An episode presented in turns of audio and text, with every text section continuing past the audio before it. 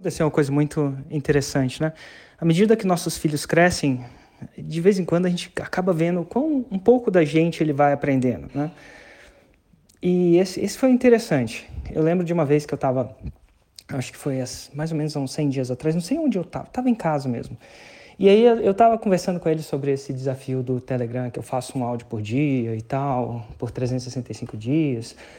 E, e falei com aquilo, né? E né, era uma época que meu filho, meu filho tem, meu filho Noah, né, tem 13 anos, eu tenho o Liam com 6 agora, enfim.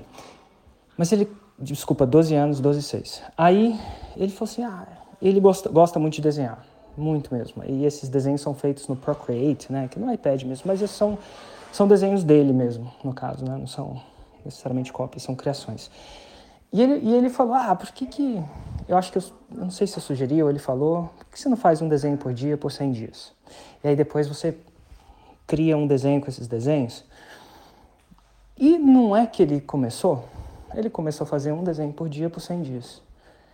E ontem, perdão, ai, eu não sei se, não, anteontem, anteontem ele completou o seu desenho número 100. E aí quando ele completou o desenho número 100, ele criou um desenho com os desenhos que ele criou então essa foto de cima é o desenho, com um monte de desenho que ele criou. Né? E inclusive ele, ele viu isso de um youtuber, alguma coisa assim, que criava desenhos com desenhos e tal. Mas era interessante. e cara, que massa, tipo, porque de onde será que veio isso? Talvez foi o fato dele ver eu fazendo, o exemplo arrasta.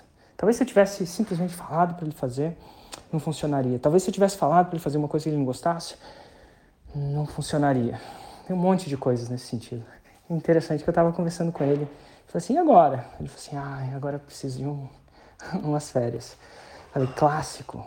É, é o que eu imagino que vai acontecer. Mas ao mesmo tempo, a gente começou a devagar sobre as coisas. Ele, ah, de repente, e você, como é que tá no seu desafio? Eu falei, ah, tô no dia 270 e acho que acho que era 260 e alguma coisa, não lembro até. Agora eu tô no 271, né? Mas era 260 e alguma coisa. E ele falou assim: ah, será que eu faço outro desse, cara? Aí veio uma grande sacada, uma grande coisa que só quem faz essas, esses desafios muito loucos sabe, assim, sente, assim, ou se conecta, não é só quem, mas quem, quem faz consegue entender. Ele falou assim: ah, chegou uma hora que eu já não sabia mais o que desenhar. Acontece isso com você, papai? Eu falei assim: cara, tem hora que eu não sei mais o que falar também, não. Mas, ao mesmo tempo, não é que a gente acaba descobrindo e acaba, a situação acaba, acaba forçando a gente a ser um pouco mais criativo, talvez, criar mais.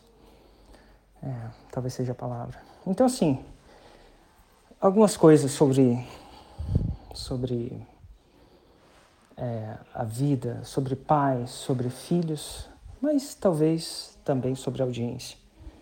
Sua audiência aprende muito com quem você é, não só com aquilo que você ensina os seus filhos, também em quem você é.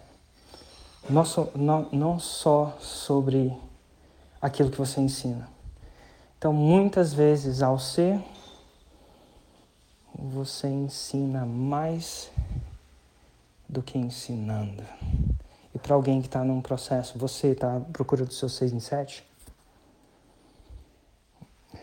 você vai eventualmente ensinar ou fomentar alguém que ensina é um ponto de atenção muito grande. Ao ser, você ensina demais. Não no curto prazo. Porque, sei lá, curto prazo, mas no longo prazo acontecem umas coisas muito interessantes nesse sentido. Ensinei alguma coisa para ele, ensinei ele a se desafiar. Ensinei ele a, lá, a completar um desafio. Talvez se eu tivesse não completado o meu desafio, eu não teria só afetado a mim, no caso, né? Eu teria afetado a ele. Engraçado que ele tem o Telegram e toda vez que eu é, não posto, ele fala, ei, não postou. Ele não escuta todos nós. Às vezes ele escuta, às vezes não. Teve algumas vezes que eu não ia postar, ele falou assim, rapaz, você não postou. Aconteceu, né? E foi muito legal nesse sentido. É, não esquece não. Uma das grandes ferramentas de você ensinar